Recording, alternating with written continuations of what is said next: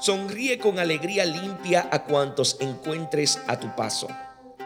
Muéstrate afable y dirige a los otros un saludo de acogida y palabras de sincero afecto, para que irradies calor humano e invites a vivir y a convivir.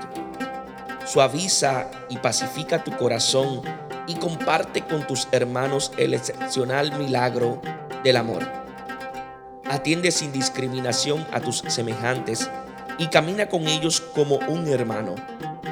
Regala tu corazón a tus compañeros para que ellos te den a cambio su afecto. El amor compartido es el paraíso del corazón.